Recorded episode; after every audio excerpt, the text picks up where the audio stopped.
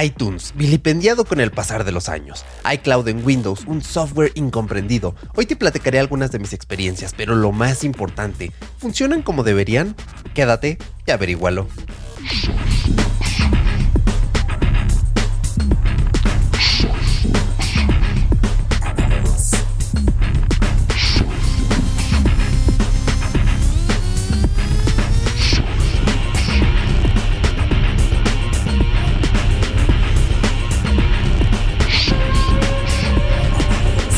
Bienvenidos a Cyborg, yo soy Erochka y este es tu podcast para saber qué hacen las máquinas a nuestras espaldas, esta tecnología temporal que a veces pasa desapercibida. Recuerda que este es un podcast premium diario y puedes escucharlo en tu podcatcher favorito cuantas veces quieras y donde quieras.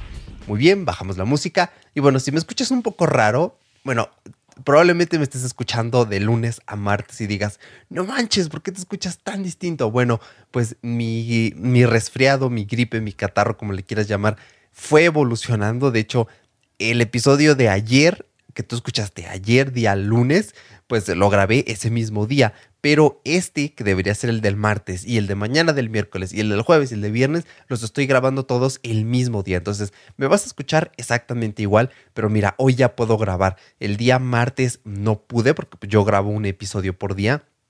No pude, estaba indispuesto, me sentía cansado. Ayer quería grabar, pero no podía hablar, tenía que hablar así, no me daba la voz. Y hoy tengo una tos que, no hombre, pero ya, ya es de esa tos que, pues dices, ok, ya voy de salida. Entonces, si me llegas a escuchar como, calamardo, es porque se me atora una flema en la garganta y mi voz suena rara. Pero bueno, aquí tengo mi agüita, ahorita no me he dado tos, entonces vamos a darle y vamos a platicar un poquito sobre iTunes, porque sí, yo lo sé, es un tema complicado, sensible, es que ah, son esas cosas de Apple que dices, dale, che, esfórzate un poquito más, no me jodas, che.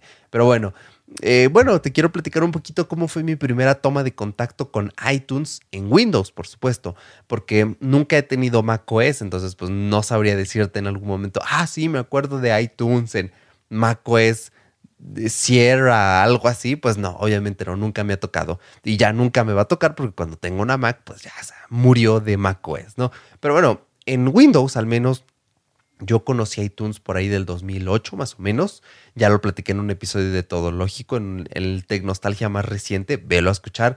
Todo Lógico, podcast hermano de Aviario, excelente podcast de tecnología quincenal. Y bueno, básicamente eh, cada que le hacía el mantenimiento a las computadoras que un tío me enseñó, oye, de vez en cuando hay que desfragmentar el disco, ya sabes, cosas de discos mecánicos, que antes pues era necesario, hoy en día incluso los discos mecánicos han alcanzado tan, tal calidad que ya ni siquiera es necesario desfragmentarlos con tanta regularidad.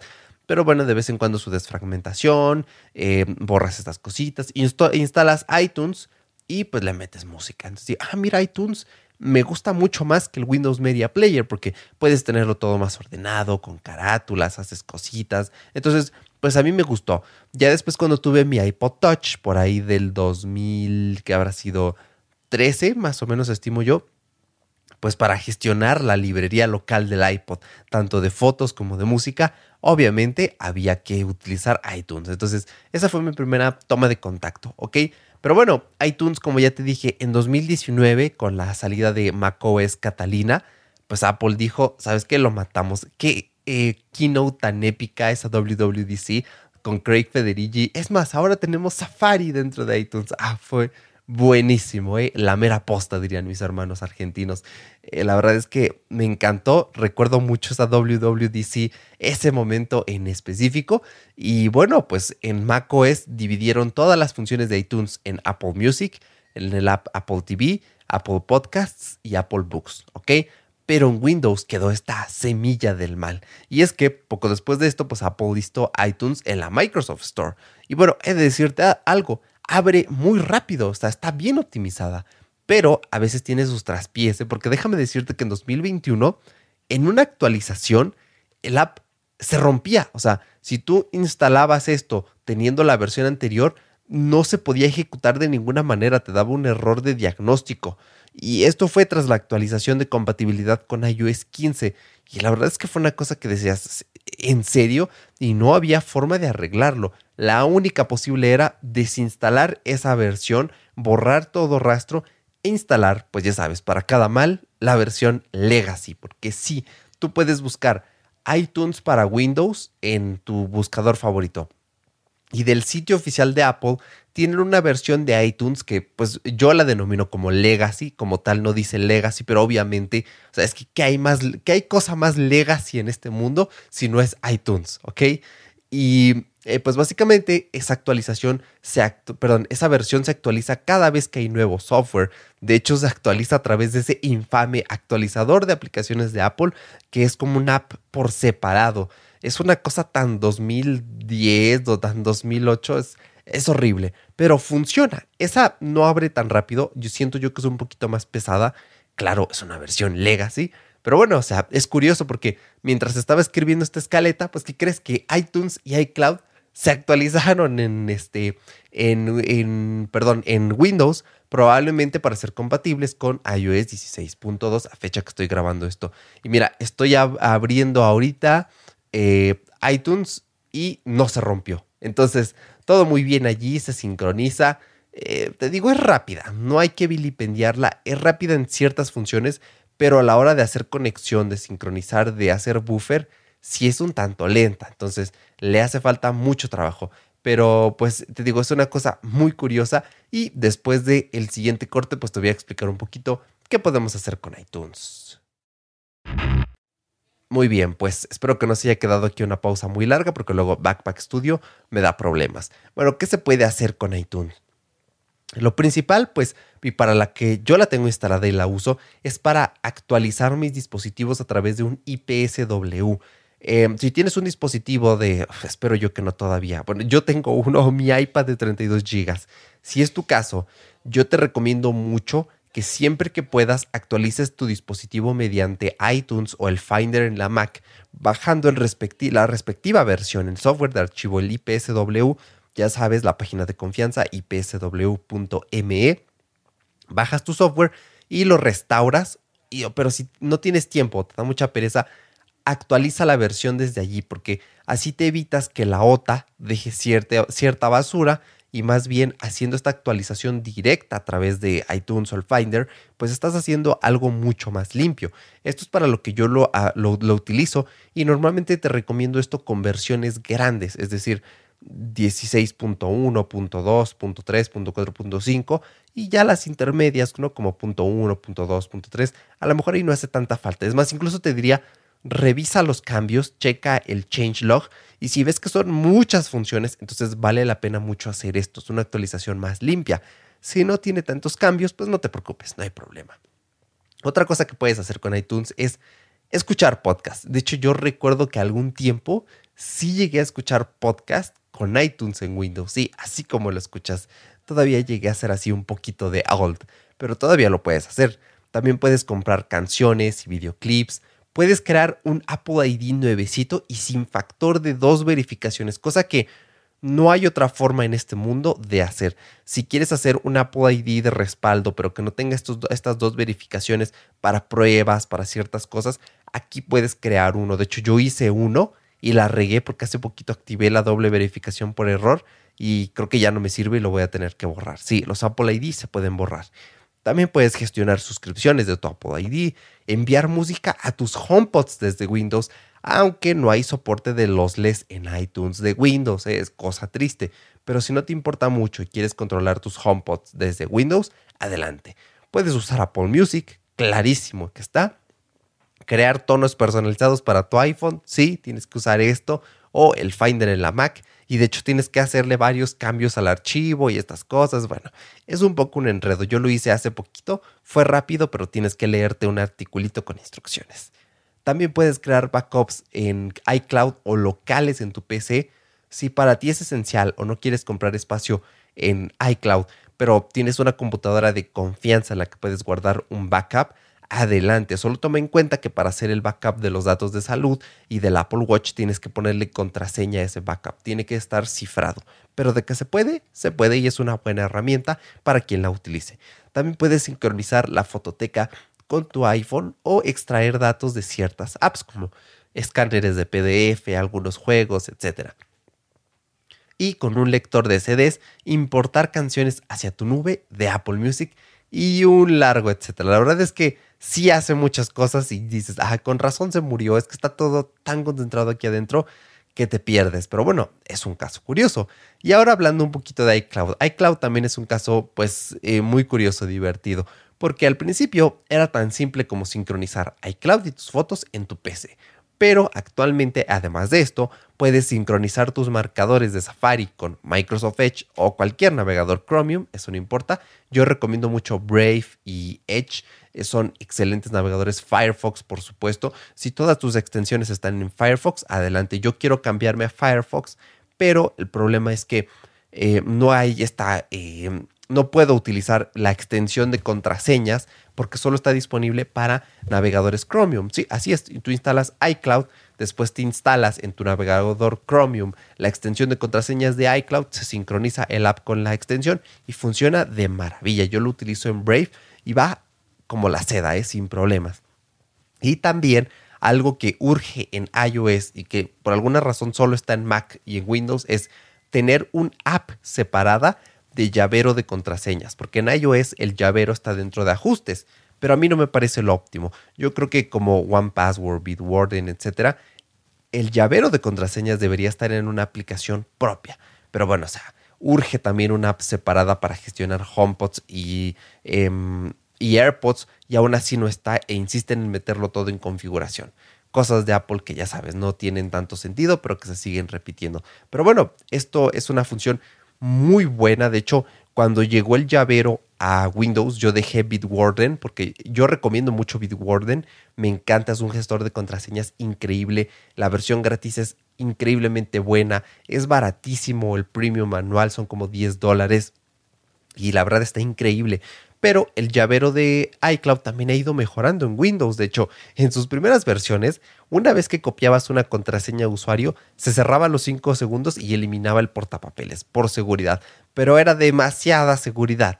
Ahora ya no hace esto. Hace poquito la actualizaron y ya no hace esto de que se cierra y que te elimina el portapapeles. De hecho, la puedes dejar ahí en segundo plano y más o menos como en 5 minutos se bloquea, pero no se cierra. Es decir, le das enter, te verificas con Windows Hello o lo que estés utilizando para autentificarte en tu PC y adelante. Si es con un lector de huellas, si es con la cámara o con un PIN, como es mi caso, eh, la verdad es que con una webcam ha de ir increíble. No es como tener un Face ID en tu PC.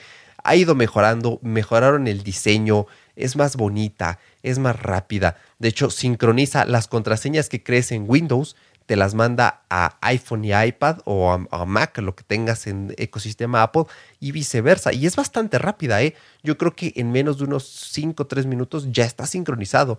Me ha tocado hacer así algún envío rápido de contraseñas y está increíble. De hecho, puedes añadir pues la página web, el usuario, la contraseña, el factor de doble verificación, prácticamente todo. Lo único que le falta y que no sé cómo se vaya a resolver es la cuestión de passkeys. De hecho, he estado meditando el pasarme a One Password porque no es tan caro. Estoy viendo con quién armo un plan familiar y es que One Password está habilitando passkeys, pero para usarlo de forma universal. Me atrae muchísimo y aunque me gusta mucho utilizar el llavero de iCloud y tener muchas apps nativas en vez de, de terceros, hay ciertas cosas que sí me gustaría tener descentralizadas del ecosistema Apple, porque si bien a futuro planeo cambiar mi PC por una Mac, eh, sí quiero tener todavía una PC para gaming, quiero tener mi Play 5, mi PC de gaming y no desapegarme tanto ¿no? del ecosistema Windows, que ya sabes que para mantener, eh, pues digamos, cierta imparcialidad, para ver pros y contras, evitarnos sesgos,